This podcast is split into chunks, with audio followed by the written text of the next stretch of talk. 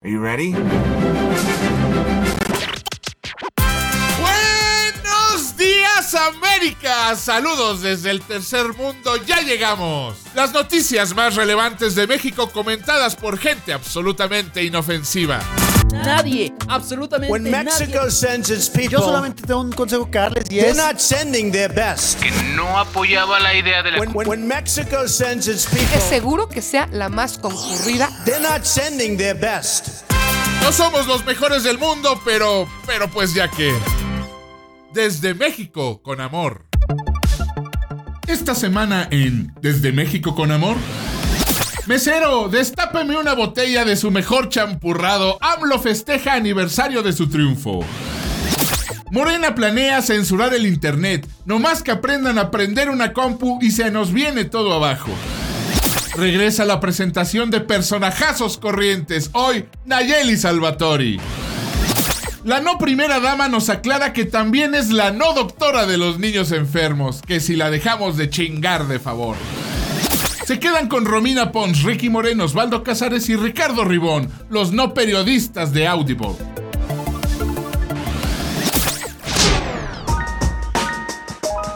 Hay gente que busca cualquier pretexto para festejar. Todos tenemos una amiga ridícula que dice cosas como todo el mes es de mi cumple. O conocemos a algún papá borracho que dice cosas como no hombre, se graduó mi hijo, esto hay que festejarlo, vayan por unas caguamas. Aunque el niño apenas vaya saliendo de maternal. Mi nombre es Ricardo Ribón y mi hijo acaba de salir de tercero de kinder. Esto sí hay que festejarlo, excepto que estamos en cuarentena, así que olviden eso. En realidad les vengo a hablar de quién más, de Andrés Manuel López Obrador, nuestro presidente, quien a principios de mes hizo un gran festejo para celebrar que había ganado las elecciones hace dos años.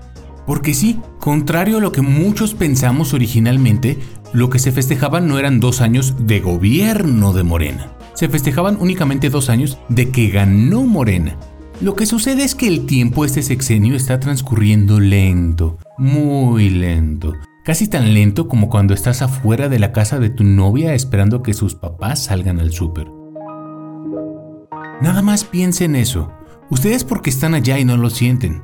Pero aquí en México, darnos cuenta de que apenas van 19 meses de gobierno de la Cuarta Transformación, un año y medio, una cuarta parte, Ah, respira, respira, esto va a pasar pronto. Y bueno, como no es tan cínico para intentar que todo se trate sobre él, o sea, sí, pero no siempre, aprovechó la ocasión para dar una serie de informes que lo más bondadoso que puedo decir al respecto es que fueron, digamos, cuestionables. Por ejemplo, resaltó que en su administración se ha atendido a las víctimas de violencia, y el ejemplo específico que puso fue a los afectados por la tragedia de la guardería ABC, una tragedia que ocurrió durante el sexenio de Felipe Calderón en la que murieron lamentablemente decenas de niños quemados por negligencia gubernamental. Lamentablemente, a pesar de lo que diga el presidente, si les preguntamos a ellos, a las víctimas, o a los papás de las víctimas, para ser más específicos, los colectivos civiles que han formado llevan meses quejándose de la falta de atención por parte de la Comisión de Atención a Víctimas. Un organismo de gobierno que en teoría se debe de encargar de darles un buen trato a ellos y resolver la situación. Pero ¿qué creen? La titular acaba de renunciar porque con toda la austeridad de la cuarta transformación tienen menos dinero que un restaurante de comida china en esta pandemia. Así que no, ese primer logro que mencionó yo creo que no procede. Así que pasemos al siguiente. Presumió, por ejemplo, que el dólar ya había bajado, ya no estaba en 25 pesos, el precio más alto históricamente y al que se llegó durante su administración. Es como si nos estuviera pidiendo que le agradezcamos por destapar el baño cuando él fue el que lo tapó. Segundo logro, tampoco. ¿Qué otra cosa dijo? Bueno, una de las insistencias que ha tenido su gabinete es que durante su gobierno el crimen está creciendo menos. O sea, no necesariamente que esté yendo a la baja, pero no ha crecido tanto como podría hacerlo. Es un juego matemático estadístico bastante tramposo, donde nos dice que la tendencia pudo haber sido mayor de lo que está haciendo hoy. Sin embargo, el problema de fondo, la seguridad de todos nosotros los mexicanos, no, no está resuelto. Un ejemplo claro es Guanajuato. Ahí, en la ciudad de Irapuato, hace apenas un par de semanas, en un centro de rehabilitación de drogas, asesinaron a 24 personas. Y el presidente pretende presumir que hubiera sido peor si no estuviera él al mando. Puras especulaciones de lo que pudo o no ser. Lo cierto es que todas esas personas que estaban tratando de rehabilitarse ahí ya no están hoy en día. Y eso porque habla de un tipo específico de violencia, porque el tema que no toca es que en su administración se han aumentado bastante otros tipos de crímenes como la extorsión, la violencia sexual y la violencia familiar, por mencionar nada más algunos. Así que sigamos con la lista de logros que dice tener. Dijo que su gobierno ha creado 100 universidades públicas, pero según varios documentos de periodistas mucho más serios que yo, Muchas de esas universidades ni siquiera están certificadas por la Secretaría de Educación Pública. O sea, estudiar ahí no cuenta, no vale, no sirve de nada. Y es más, según periodistas que han visitado esas universidades, pudieron notar que no tienen ni siquiera instalaciones propias. Así es, piden los salones a otras organizaciones, a centros de cultura. Es más, vaya, ni siquiera hay maestros suficientes. En muchas de estas universidades tienen a un mismo maestro para cinco o seis materias, como si fuera primaria. ¿Notan cómo este informe se empieza a caer poco a poco? El presidente incluso presumió cosas como las consultas ciudadanas que ha hecho. ¿Se acuerdan? Aquella del aeropuerto de Texcoco. Un ejercicio que ningún órgano electoral serio ha avalado. Un ejercicio que ningún abogado serio ha avalado. Un ejercicio que las comunidades indígenas que están siendo afectadas por sus propias construcciones están diciendo que es completamente ilegal, pero para él es un logro. Y por último, también celebró que las remesas han aumentado 10% en lugar de irse para abajo. Por alguna razón cree que eso significa que la economía mexicana no va tan mal.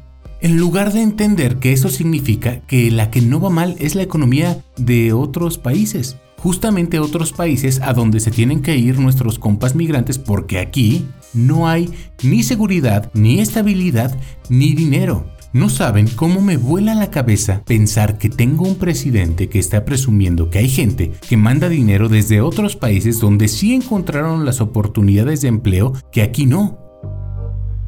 Eso, a las únicas personas que se lo tenemos que agradecer es a ustedes, las personas que nos escuchan desde otros países donde están trabajando y que mantienen la economía mexicana. Recordemos aquel dato de que actualmente el principal ingreso nacional son las remesas. Porque ya se nos cayó el petróleo y con la pandemia también ya se nos cayó el turismo. Ustedes, queridos compañeros migrantes, son los que nos están manteniendo a flote.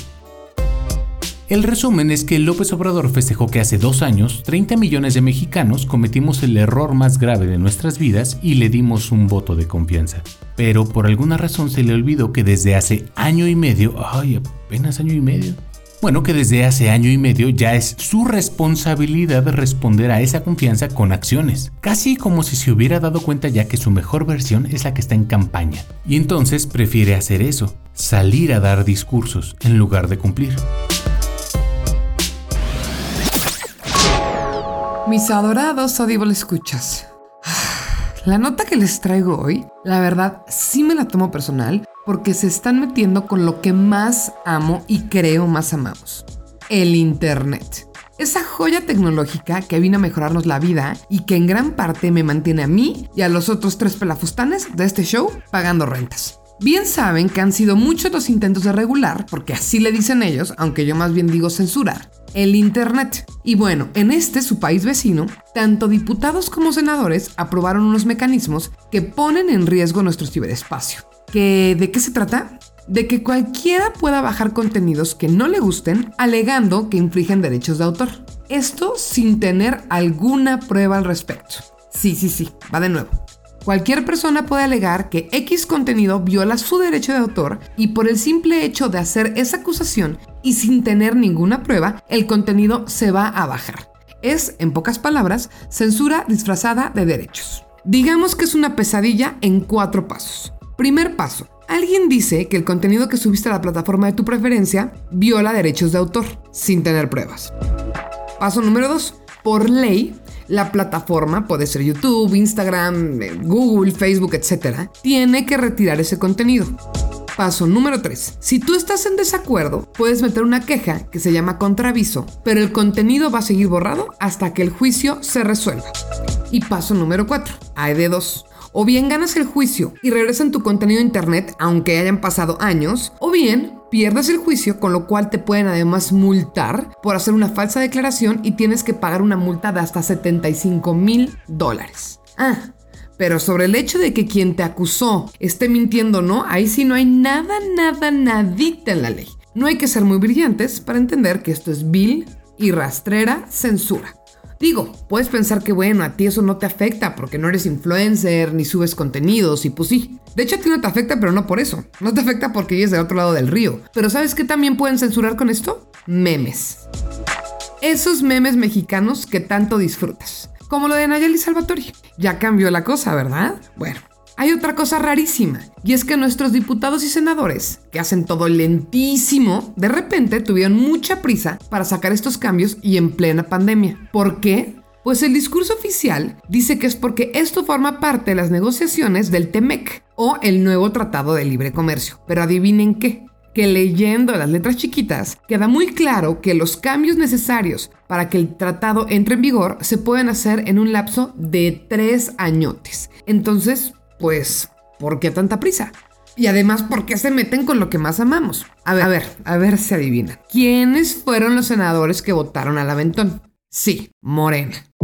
De hecho, la única senadora de Morena que votó en contra fue Citlali Hernández y les pidió a sus compañeros de partido que pues se la pensaran más y pulieran un poquito más la propuesta, pero no. Como todo lo que hace Morena, está mal hecho y al aventón. Las redes sociales por supuesto que empezaron a defender a nuestro amado ciberespacio con el hashtag ni censura ni candados. Y ustedes pueden preguntarse, sí, sí, sí. La censura sí me queda claro, pero ¿de qué candados hablan? Y es que, queridos Audible escuchas, aún me falta explicarles la otra parte de esta ley. ¡Qué terror!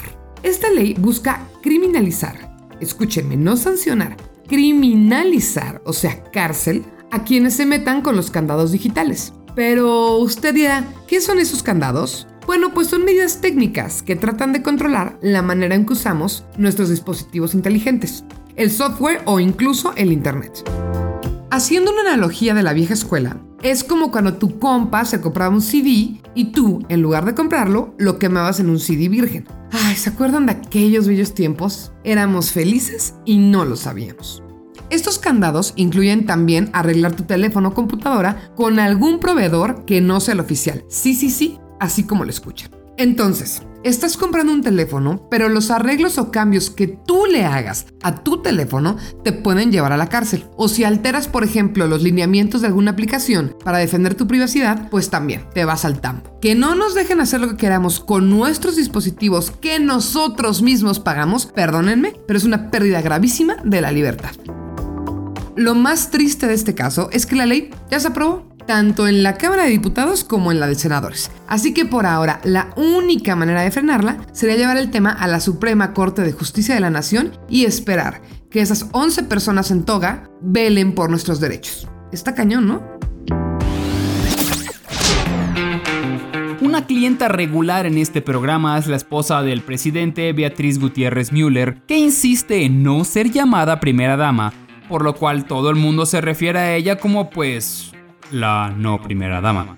A Doña Betty le gusta eso de las redes sociales, especialmente el Twitter. Aprovecha su popularidad para dar mensajes sobre cómo están logrando cosas en el gobierno de su marido, ya saben, como lo haría una primera dama. Y cada semana por X o por Y se mete en problemas por sus comentarios.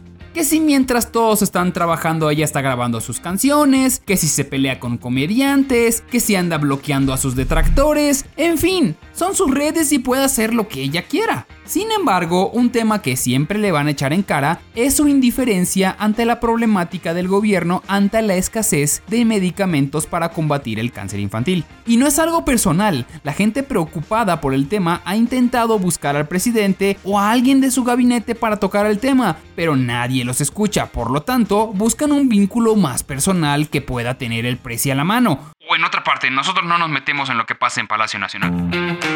Es por eso que mientras Betty estaba festejando el segundo aniversario de la victoria de su esposo en un tweet, alguien le preguntó, y cito, ¿cuándo atenderá personalmente a los niños con cáncer? Y todavía el individuo finaliza diciendo, gracias por su amable respuesta. Sí, la verdad no es una pregunta grosera ni fuera de lugar. En las redes sociales, especialmente Twitter, uno puede esperar cualquier tipo de agresiones, pero en esta ocasión era una pregunta sincera y hasta se podría decir cordial. Pero lo que no esperaba esa persona era realmente que la no primera dama le respondiera y de qué manera. Betty respondió, No soy médico, a lo mejor usted sí, ándele, ayúdelos. De manera casi inmediata, decenas de usuarios expresaron su molestia por la respuesta de Gutiérrez Müller, a quien calificaron de grosera, insensible y poco empática. Algunos aseguraron entender que la también académica no ostenta cargo público alguno y que no es médico y mucho menos especialista oncológico. Indicaron que esta respuesta no es propia de ella y que debería ser más empática y humana en su respuesta. Digo, su esposo no es ingeniero, pero está construyendo una refinería, un aeropuerto y un paso de tren. Queremos creer que fue un momento en que estalló entrar a su Twitter no debe ser la cosa más amable del mundo. Recibir cientos y cientos de reclamos a pesar de que ni tienes un puesto en el gobierno debe ser horrible. Pero también tiene que entender las consecuencias de un país que no está nada contento con los resultados que prometieron y no llegan. Porque eso sí, para la foto siempre está. Para anunciar sus proyectos culturales nos la tenemos que aventar. Para sus quejas contra sus adversarios, también.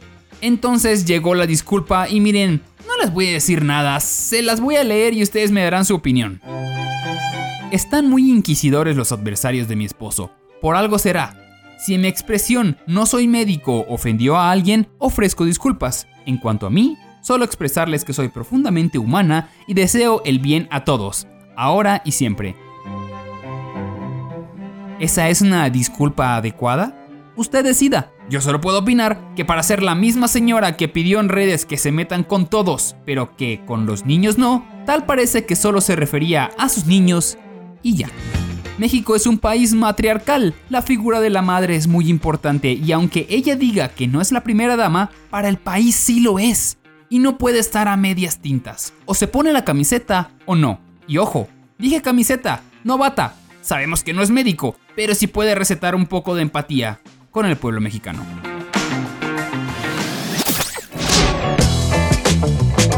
A ver, mi estimado Audi Believer, en esta ocasión empezaremos la nota de una manera diferente. En esta ocasión empezaremos con una trivia que yo, arroba Ricky Moreno, estoy seguro usted la responderá, pero fácil, fácil, fácil, very easy. Ahí le va, ¿está listo? Prepárese porque aquí viene.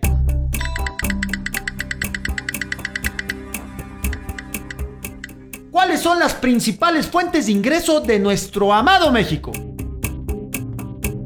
¿Ya las tiene? Son dos, ándele, lo espero, lo espero aquí. No, no hay, sí hay prisa, pero lo, lo espero. ¡Tiempo! A ver, vamos a ver. Estaba bien, pero bien fácil para usted, que nos ha acompañado en estas dos hermosas temporadas de Desde México con Amor. Si usted dijo petróleo, está en lo correcto. Aún seguimos dependiendo del oro negro que nos dejó el meteorito que cayó en el Golfo de México hace muchos billions of years. Tal vez por eso el presidente Andrés Manuel está terco como mula con la construcción de la refinería de dos bocas. Pero mire, mire, no vamos a hablar de eso, ni para qué hacemos un perro coraje. De lo que sí vamos a hablar es de la otra fuente de ingresos, lo que nos mantiene a flote, el mismísimo oro verde, es decir, las remesas. Que gente bonita como usted manda desde América para su familia en México.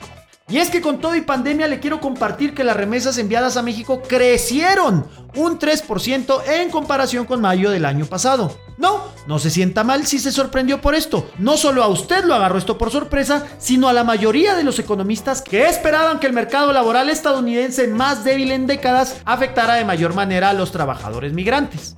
El dinero enviado a casa por mexicanos que trabajan en el extranjero fue de 3.400 millones de dólares, informó el Banco de México en su página web. Fíjese, en contra de todo lo pronosticado, nuestros hermanos paisanos mandaron más dinero que nunca. Y hay algunas buenas razones de por qué pasó esto, que si usted me permite, me gustaría compartirle. Y si no me permite, pues se amuela, porque ya estamos en la nota. 1. Algunos economistas dicen que parte de los subsidios que dio el gobierno de los Estados Unidos a la población probablemente se enviaron a familias mexicanas. Además de que algunos estados claves abrieron su economía a pesar de la pandemia y eso elevó el número de inmigrantes empleados. 2. el peso no está en su mejor momento y pues los dólares rinden más, porque aunque el gobierno de Andrés Manuel diga que no y se haga ganso, el peso mexicano se ha devaluado un 17% en lo que va de este 2020. Y tercero, mayo es un mes muy pero muy especial para los mexicanos ya que celebramos el Día de las Madres. Yo sé que ustedes también, pero acá es el día en el que uno hace lo imposible para cumplirle los sueños a la reina del hogar, a la jefecita. Cambiarle esa lavadora vieja, comprarle unos nuevos sartenes o ya de plano si uno trabaja ya en el gabacho y tiene dólares, hasta cambiarle el refri porque para las mamás uno no escatima. ¿Qué importa si ella lo que realmente quería era una bolsa o zapatos o alguna joya? Lo que todas las mamás quieren en el fondo es un buen electrodoméstico.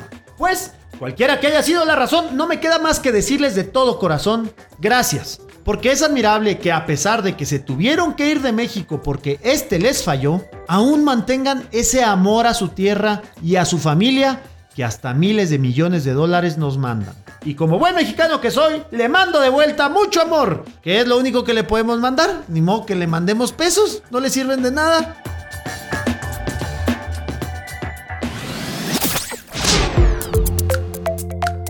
Bueno, unos que de plano no tendrán que preocuparse por la nota que les acabo de platicar son los trabajadores de la Secretaría de Economía de México. ¿Por qué? Pues porque ya no van a tener compus, así como le escuchan. Resulta que esta medida forma parte del decreto de austeridad que emitió el gobierno de AMLO para enfrentar la crisis económica a causa del coronavirus. Porque claro, el tren Maya o dos bocas o el capricho del aeropuerto no son temas más puntuales para ahorrar. Entonces, pues bueno, hay que chingarnos a los trabajadores del Estado. ¿Cómo de que no? Fueron de hecho los mismos empleados de esta secretaría los que denunciaron que quitarán tres de cada cuatro computadoras de sus áreas de trabajo. Así que ellos van a tener dos opciones. O llevar su propia computadora o bien pagar 4 mil pesitos, que son casi 200 dólares, para poder seguir trabajando y digamos comprar este equipo. ¿Qué es esto? ¿La vida de cualquier freelance? Y bueno, voy a citar textualmente las palabras de nuestro presidente bananero al respecto.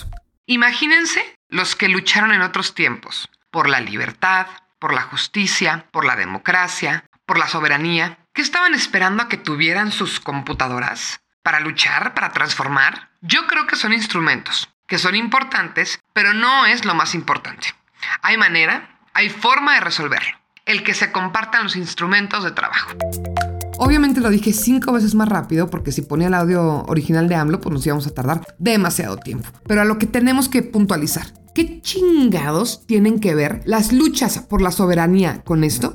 ¿Sabe el señor cuándo empezó a ser común usar computadoras en las oficinas? A ver, son empleados de economía. No tienen que estar transformando ni madres. Señor, sabemos que usted llegó a la presidencia sin saber usar Word, pero le comento que toda la gente a su alrededor hace las cosas tecnológicas por usted. Si bien usted no las hace, le juro que alguien más las está haciendo. Además, compartir computadoras. ¿Qué es esto? 1998. ¿Se acuerdan de la compu familiar? Que tenías horarios para usarla y agua si te la vivías ahí metido, porque obviamente ocupabas la línea de teléfono y luego, ¿cómo iba a echar tu mamá el chisme con las amigas?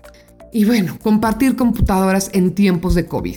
¿Es en serio que fue la mejor respuesta que se le ocurrió? Miren, entre que si son peras o son manzanas, varios trabajadores de la Secretaría ya empezaron con sus teorías. Que si el contrato con el proveedor de computadoras ya se acabó, o que tienen miedo de no comprarlas y que los corran, y que la austeridad republicana, la, la, la, la, los temas de siempre. A mí se me hace de más sospechoso que de todas las dependencias hayan empezado con economía, que es el indicador más inmediato de lo mal que va su gobierno.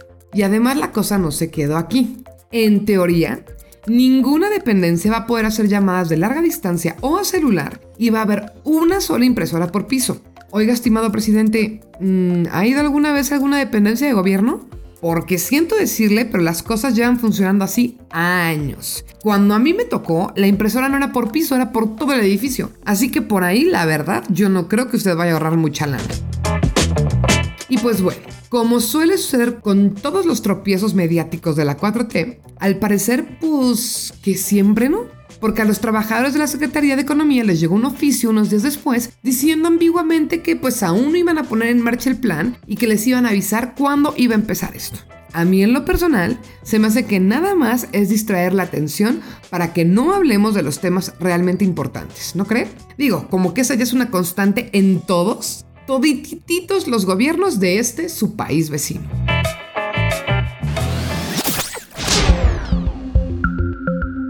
En nuestra fauna de diputados tenemos de todo, bueno, casi todo. Solo nos faltan buenos diputados, pero de los malos, esos sí tenemos surtido rico. El día de hoy les quiero platicar de Nayeli Salvatori, una diputada del ya difunto Partido Encuentro Social, una abominación que nació para apoyar a AMLO desde una parte de extrema derecha. Hablo del partido, no de Nayeli. Ella solo se prestó a hacer el ridículo y ahora tenemos que pagar su sueldo. Nay, como la conocen, no tiene absolutamente nada de experiencia en la política. Sus últimos trabajos fueron en Televisa, TV Azteca Puebla y como conductora de un programa de radio. Pero bueno, en la 4T eso ya se considera una eminencia. Como preámbulo, en 2018, durante la discusión sobre el uso lúdico de la marihuana, Salvatore pidió a los mexicanos, y cito, fumarse un buen porro cuando se legalizara. Intentó organizar algo llamado Pollotón e incluso criticó la lactancia materna para después arrepentirse y promover y defender este derecho.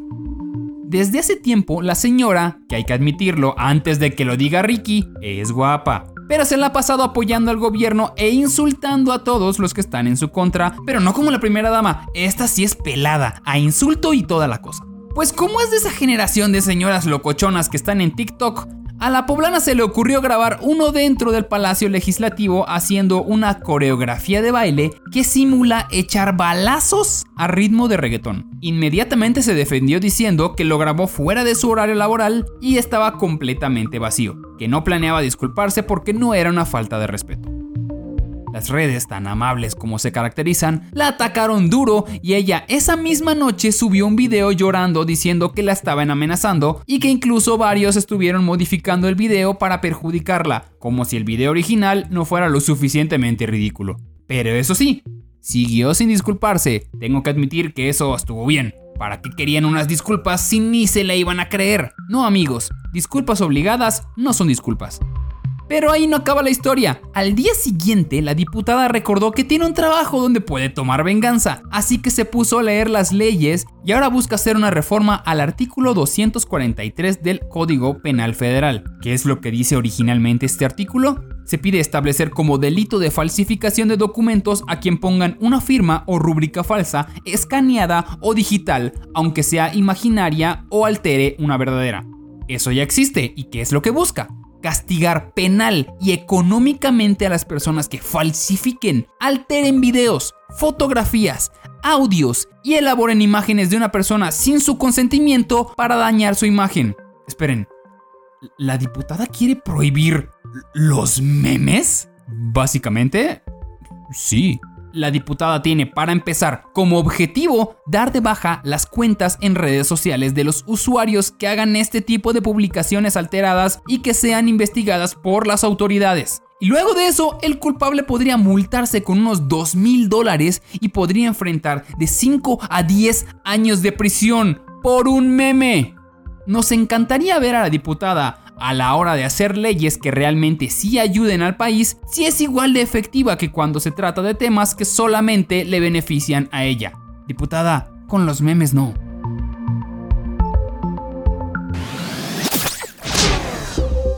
A ver, lo sabemos. Durante toda la primera parte de este espantoso 2020, que se puso más horrible que el niño del sexto sentido, solo hemos hablado del coronavirus y de todas las metidas de pata del gobierno del presidente Andrés Manuel López Obrador y su cuarta transformación. Pues no le quiero mentir, y esta nota también tiene que ver algo con la pandemia, pero hablaremos del gobierno de la Ciudad de México encabezado por la jefa de gobierno, Claudia Sheinbaum la cual, debemos decir, ha tratado de desmarcarse un poco de las necesidades del presidente Andrés Manuel y hacer uso del sentido común, que al parecer en estos momentos es el menos común de los sentidos.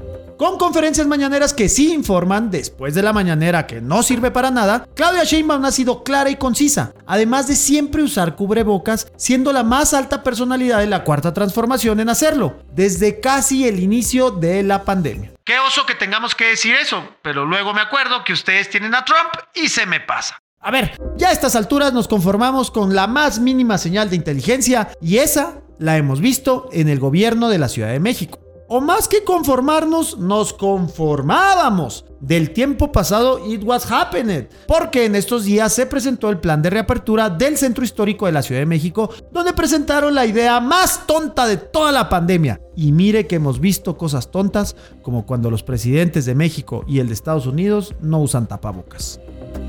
A ver, hay ciertos puntos para abrir el centro de la ciudad que son acordes al riesgo que aún vivimos. Por ejemplo, que los domingos todos los comercios permanezcan cerrados, que todas las calles del centro histórico sean peatonales, que se cierren las estaciones Merced, Zócalo y Allende con mucha afluencia del metro capitalino. Vaya, todo esto va, pero va muy bien. Hasta que, ah, como todo en el universo, llegan los correctitos. Los political correct y echan todo a perder. Creen que tienen la razón y ponen ideas innovadoras, pero tontas, tontas, tontas, como que el acceso al centro de la ciudad sea por apellidos. ¡Apellidos! No, no es broma, apellidos. Tal lo dijeron en serio que ya hasta dividieron los días. Los ciudadanos cuya letra de su primer apellido inicie de la A a la L podrán visitar el centro los lunes, miércoles y viernes, mientras que los que su apellido inicie con las letras de la M a la Z podrán hacerlo martes, jueves y sábados. Pero ¿saben qué es lo peor, peor de todo? Que esto lo hacen opcional. Y es justo ahí donde odiamos a los political correct. O hacen bien las cosas para realmente cuidarnos con medidas estrictas, una sanción real con consecuencias cívicas, o saben qué, mejor no lo hagan.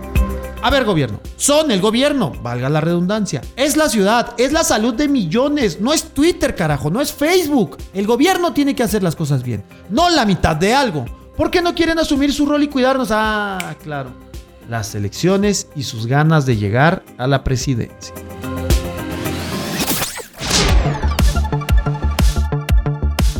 Y es así como llegamos al final de otro episodio de Desde México con Amor, cada vez más cerca del final de temporada, mis queridos amigos, y cada vez más temas más tristes de los cuales hablar, ¿no? Podríamos empezar con el aniversario de López Obrador y todas las cosas que dice que hay que festejar, pero ¿para qué empezamos con cosas terribles? Yo digo que busquemos algo bonito. Es aniversario, perdón, no me presenté, es aniversario de nada, o sea, no es ni siquiera de su año de gobierno, es de que en las elecciones arrasó con, como él dice, con 30 millones de votos, pero eso no hay nada que festejar. Ese que acaba de participar es Ricky Moreno recordándonos que AMLO está festejando la fecha en la que ganó. no un triunfo, no un aniversario de nada. ¿Cuál es la necesidad de festejar todo lo que hace? La primera vez de que se registró como candidato y la primera vez que ganó y la primera vez que empezó y la primera vez que dio la orden, la primera vez que se, que se echó una firma en Palacio Nacional. Estamos festejándole todo. El absolutamente amargado que no le gustan las fiestas es Osvaldo Casares y ya nada más nos faltaría Romina Pons. Y mi aportación al tema es, pues como no hay nada que festejar de los logros que ha hecho porque son nulos, pues se festeja el mismo, ¿o qué? Sí, porque las cosas que, según él, se podrían festejar que ha hecho su gobierno son en realidad una mentira. O sea, festeja el hecho de que nos manden remesas, cosa que tendrían que festejar ustedes, queridos paisanos, que nos están mandando el dinero para acá. Festeja el hecho de que el dólar bajó de 25 cuando fue en su gobierno que llegó a 25.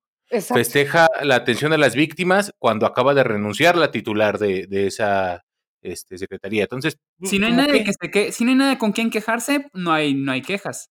no hay víctimas, claro. Mejor hablemos de cosas más bonitas. O sea, a ti te tocaron notas bastante interesantes. ¿Por interesante te refieres a Nayeli? mira, mira, yo no voy a permitir que cuestionen mi amor. No, el que está enamorado de él es Ricky. Es que ¿Neta? ¿Qué les pasa a ustedes dos? No, a ver, no estoy enamorada de Ricky se deja llevar por la luminaria, por la fan, por el, por el así, por el. ¿Sabes qué pasa? Más bien lleva demasiado encerrado. Podríamos ser cualquiera de nosotros ella, o sea, eso es lo que pasa. O sea, yo di, por ahí puse un Twitter en arroba Ricky Moreno por si gustan y quieren seguir a la mejor arroba México, un comercial aprovecho, pero por ahí puse un tweet que decía, es que si yo fuera morra sería como ella, güey. Entonces, como que por eso digo, como, no, sé, tengo ahí. No, pues, siendo tú eres como ella, güey, o sea, también, como, ¿por qué te deslindas? Bueno, si fueras servidor público, serías como ella. O sea, no, lo que me refiero es los días que no me he visto. Pero, no, pero aquí eh, lo que estamos clavados en, en, la parte es la ley anti-memes. O sea, eso no lo harías tú. Tú sí aguantas vara cuando estamos fregando, güey. Ella no. Ella estuvo haciendo muy chistoso. A ver, nada más te voy a pedir que reflexiones, querido Osvaldo, que acabas de decir que Ricky aguanta vara. ¿Ricky aguanta vara? Sí, claro. Sí, sí. Machín. ¿Qué pasó? O sea, no mames, llevo chingándolo años y, y hago Sí, andado. es que tú estás hablando, tratando de hablar de mi comedia y no, ese es tu arroba, no te estés equivocando. Lo que pasa es que yo tengo el sensible gusto de identificar cuando no, los chistes no dan risa. Hay Ah, cosas tú. que no dan risa, Ribón. O sea, tienes la verdad absoluta. Pero no dirías, por favor, no hagan un chiste de eso. Jamás, no, jamás. Eso es lo que está haciendo esta señora. Ese es, Es mi que- problema con ella. Sin desviarme, es lo que está pasando con la cancel culture en todos lados, ¿no? Lo de moda es cancelar a todo mundo que tiene algo que decir que no es perfectamente correcto. Pero bastante hipócrita de su parte, o sea, porque ella lo que quiere prohibir es algo que en su momento le afectó y le ofendió, que fue que hicieron memes sobre ella. Pues sí, pero ella era la primera que estaba ya jodiendo gente. Yo por eso, la verdad es que qué bueno que yo no soy médico. Y, y mira, a a Nayeli Salvatori le podríamos reclamar mucho, pero finalmente su iniciativa de ley va para Puebla, hasta donde entiendo. Ahora- Los que lo están queriendo No, hacer a nivel nacional. cambiar el reglamento de... Es federal, ella es Les digo cómo ¿eh? se puede arreglar, como lo están haciendo en economía, quitándole la computadora- las computadoras a la gente. Qué Si cosa no tienes más computadora lamentable. y si no tienes celular y si no tienes cómo ver memes, ya no tienes que prohibir los memes. Hay algo que Mm. tienen que entender nuestros queridos escuchas que viven en el primer mundo. Las instituciones en México, las instituciones públicas, muchas utilizan computadoras viejísimas. O sea, tampoco es como que les estén quitando la mejor tecnología. Los funcionarios públicos hacen maravillas con lo que tienen. Hay ministerios donde para meter una demanda tienes que llevarla en disquete. No estoy mamando. Tienes que llevarla en disquete porque Yo no tienen para leer. USBs ni CDs. Hace menos de cinco años en gobierno. Sí, por Ajá. supuesto. Y ahora ni siquiera eso van a tener, a menos que paguen. No, no va, es que no va tanto por ahí. eh, fíjate, y yo lo he pensado. A ver. Contreras este te- Moreno, a ver. No, vas. en este, no, no, no, no, no. Estoy totalmente en contra de lo que están haciendo. Nomás que cuando tachamos a Andrés Manuel de tonto es cuando los tontos somos nosotros, porque este señor no es nada tonto. No nos gusta lo que hace, pero está muy lejano de ser alguien muy tonto. Yo creo que lo que hace es quita las computadoras en una, eh, en un sector, en una secretaría tan específica que ellos van a comprar su propia computadora para poder seguir trabajando, ¿me explico? Entonces, te ahorras unos pesos que también hay que ver quién vendía las computadoras y a qué sobreprecio. El tema es que el- el- a mí lo que me molesta es que siempre tachamos de tonto a Andrés Manuel y que ah, es un populista, es esto y que lo otro, cuando de verdad no pensamos que esto es un avance 100%, 100% electoral, donde él dice, imagínate, hay una población que dice, claro, si mis hijos se comparten la computadora, que ellos también compartan y ahí te acercas más al pueblo y reafirmas un voto. ¿Sabes Eso cuál es mi eres bronca? un miserable codo. Sí, sí, Porque porque no le estoy abres, diciendo que abres- sea bien. abres puertas que, que son peligrosas. Si utilizan una computadora que ellos compren, una computadora personal, se la pueden llevar a su casa. ¿Qué pasa con los documentos de trabajo privados tan sensibles que tienen en la Secretaría de Economía? Si vas a estar en la oficina revisando las cuentas de Ricky Moreno, por decir algo, y llegas a tu casa y te conectas a ver porno de enanos, como suelen hacerlo muchas personas y es perfectamente normal y nada criticable, se te puede meter un virus y al rato las cuentas de Ricky Moreno están en las páginas de porno de enanos. No, otra cosa, si la computadora es personal, no te pueden auditar, a menos de que cambien la ley para que se pueda auditar. Entonces, es las que- cosas que tú hagas en la computadora que tú compraste, pueden llegar y decirte, "Pa- pásame tu computadora, no, si no tienes una orden. Y entonces yo puedo hacer tanta truculencia quiera porque la computadora es personal. Ustedes asumen que hacen cosas muy importantes en la Secretaría de Economía, esos pelagatos que les van a quitar las computadoras. Perdón, es que también ustedes asumen eso. Ustedes están diciendo, no, tiene información estratégica. No, hacen Exceles y así, tampoco son indispensables. Híjole, Ricardo, híjole. O sea, ya, ya, ya. ¿Qué- qué le No, yo estoy en contra. Estoy ¿Sabes? en contra. Nomás O sea, no sí quiero. que- sí entiendo de dónde le nace esto del corazón a Ricky, dado que tengo cinco años con la misma computadora en la empresa. Oye, no, pero no necesitas más. pues sí, por cierto, regrésamela o No, págamela. ¿cómo, ¿cómo le pegó? O sea, ¿cómo le quitó computadoras a los que quería, al, al único departamento que puede darle los números reales que no le gustan? Totalmente Nah, de eso acuerdo eso es sospechosismo, eso es sospechosismo, Sombrerito de aluminio, pero sí, Sí. te apoyo. No, eso es sospechosismo. Yo creo que aquí el tema va, pasa por gente, te dicen, oye, pues o, o puedes renunciar, pues A ver. ¿por qué no se les quitó Hacienda?